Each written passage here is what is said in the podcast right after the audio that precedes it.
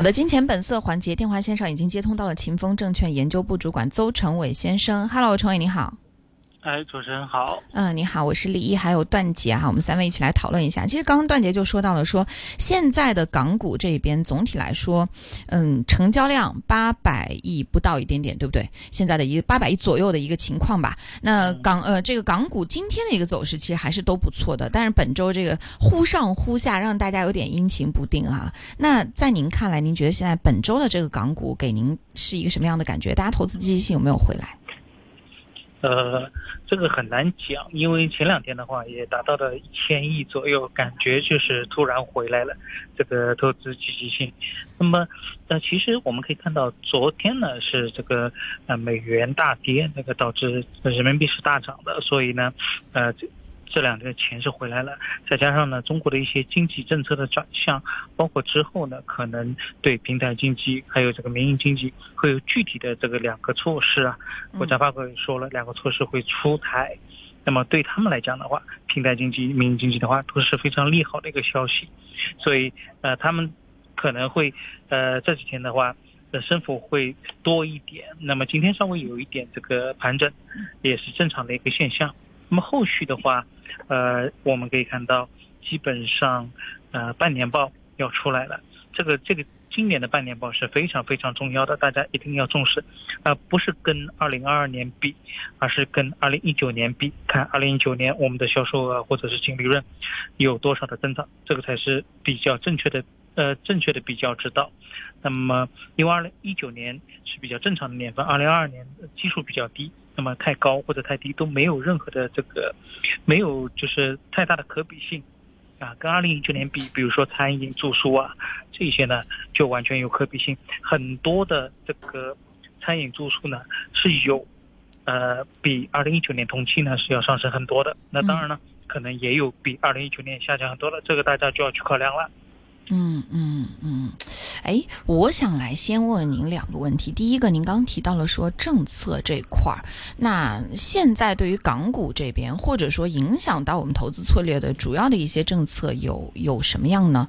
其实 A 股这边今天段姐就提到了说，呃，这个 GDP 的出台。其实影响到了整个 A 股，就过去一星期，就过去一个星期当中，其实也不是也不是这个是段姐的一个判断哈，我觉得这是很多的投资人的判断，我必须要这么去解释哈。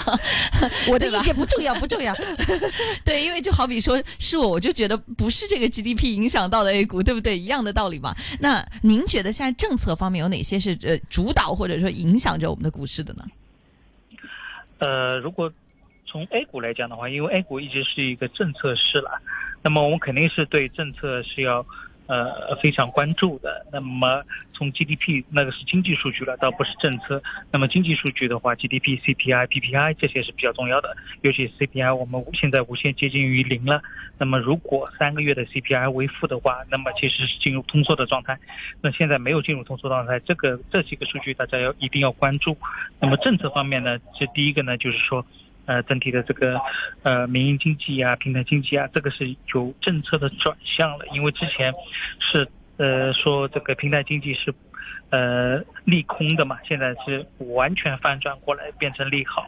那么这个是完全就是说呃如果敏感一点的话，那么这一点是完全利好的，完全利好的。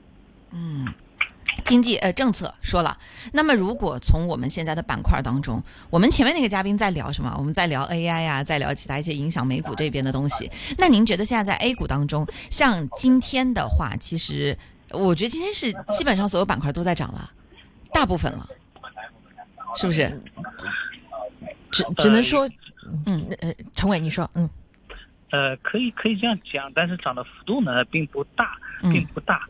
呃，A 股从 A 股来讲的话，它这个跟港股的这个成交量也有，就是呃是这样认为的啊，就是 A 股如果呃整体复苏的话，就是大家都比较乐观的话，应该是在一万亿以上，就是成交额。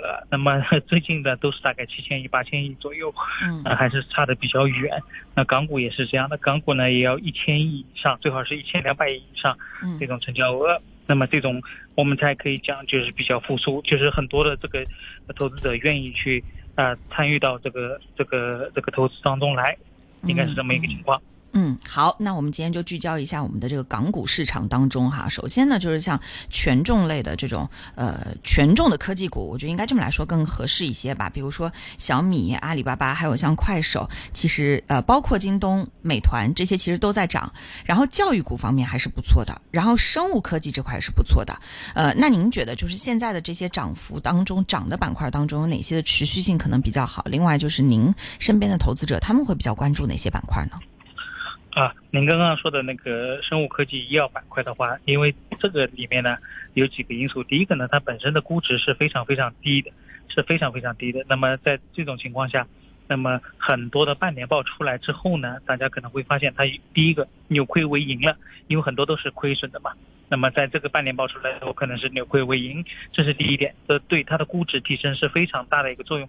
第二个呢，就是说那么些。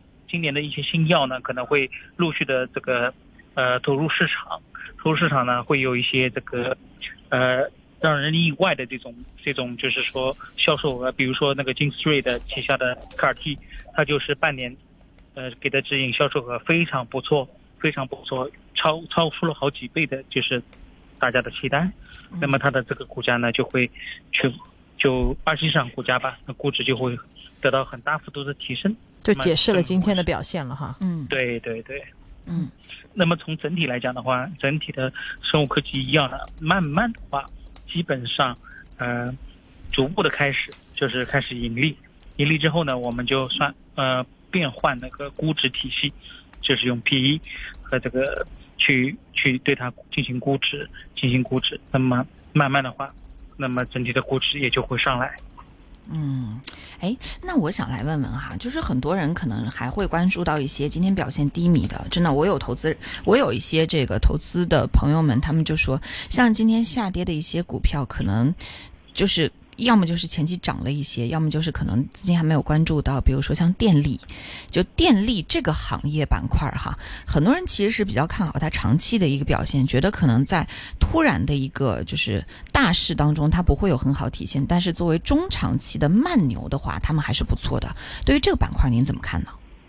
啊，电力可能要分开看一下。嗯，那么电力第一个呢，就是说它的这个高股息，这个是比较吸引人的，尤其在这种这个低增长的环境下，它的高股息吸引人。第二个呢，我们看电力要分开看，第一个就是说传统电力，也就是煤电、煤电股，然后还有一个就是新能源股，新能源股里面当然也分风电、呃太阳能电这些板块。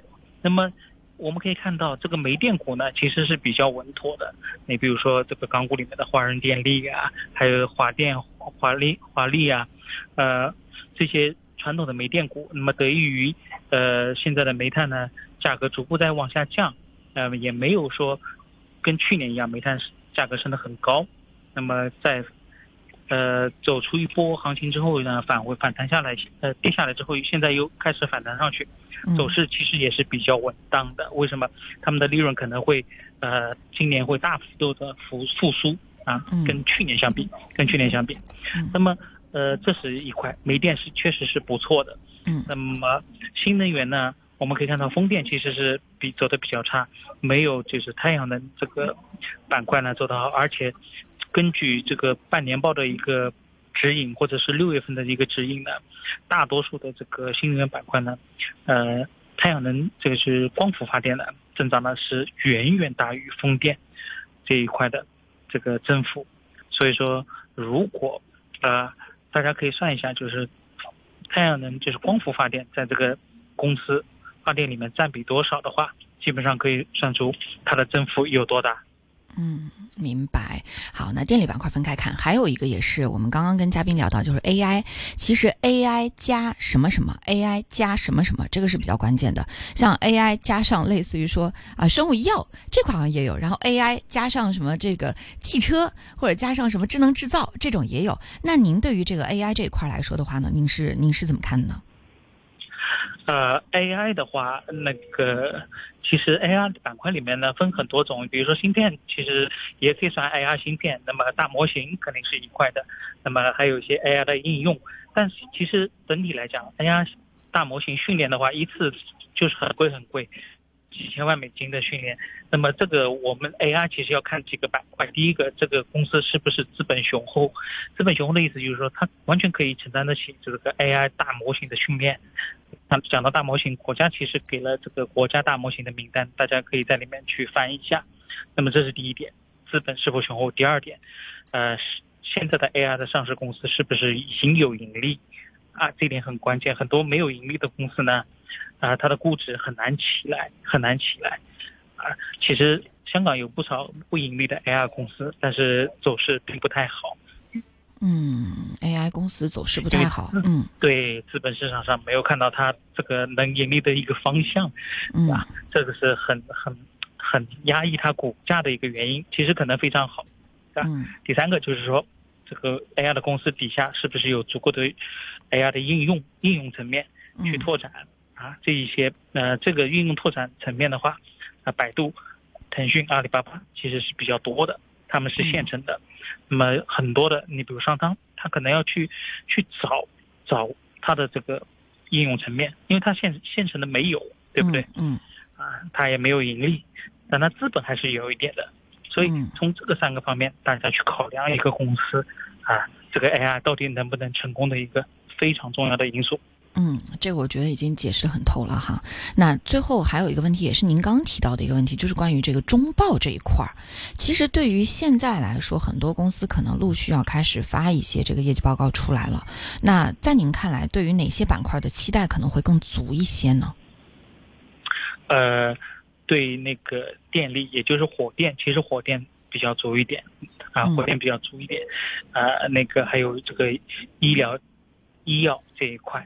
这两个板块呢是比较看好的，那当然了，可能还有一些，比如说你之前说的一些这个教育股啊，或者是其他股啊，这个这个也是比较好的啊，尤其是大家可以多关注一下医药，因为本身它的估值比较低了。第二个呢，它如果扭亏，呃扭亏转盈的话，这个概率是非常值得呃投资的。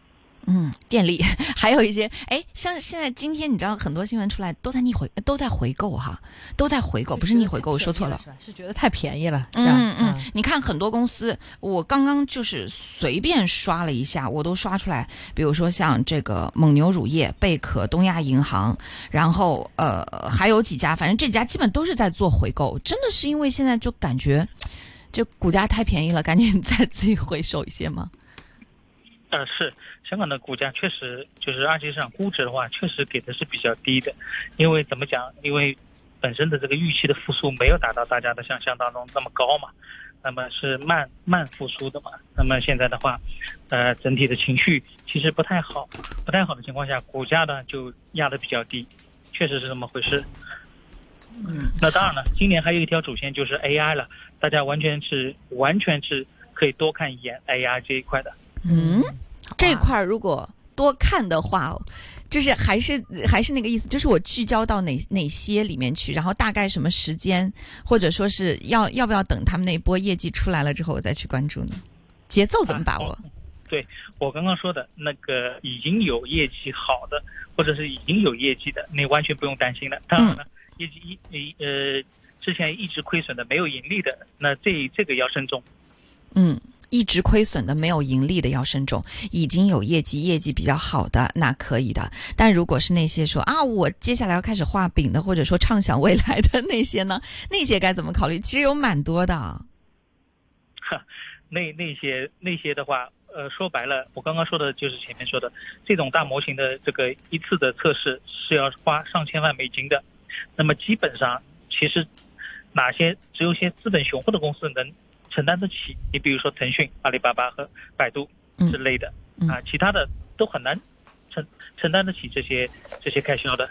嗯，好，明白。最后，我们现在还有大概两分钟多一点的时间，我想听一下陈伟，就是对于接下来的港股，特别是嗯，接下来一周的时间哈，因为马上也要到这个呃七月底了。那这一周的话，你觉得有什么样的一些板块可能会有一些机会出现？有很多人会说，在暑假的话，像航空、消费、旅游这些板块会火，在您看来，会不会同意这样的一个观点呢？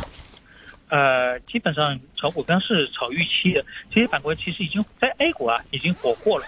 那么港股呢，其实也也差不多是就是已经在平稳的阶段了，就炒呃炒炒高估值的这个阶段已经过去了。你你刚刚说的这些旅游啊，或者是餐饮啊，这个酒店啊之类，其实确实是不错，大家都知道不错。如果你是按照长远的这个看法来讲的话，是没有问题的。但是现阶段的话，啊，只能说港股也缺乏投资的这个方向和这个板块是比较比较这个混沌的，呃，资金量在那里，它不可能在几个板块一起炒起来，一起炒起来的话，那整个的这个呃 HSR 指数呢，恒生指数呢就才会上去。那么这一点资金量完全不够，不够去连续的炒炒，就是投资一些板块，这个是不够的。所以我们经常可以看到，呃，一个板块啊，超级天。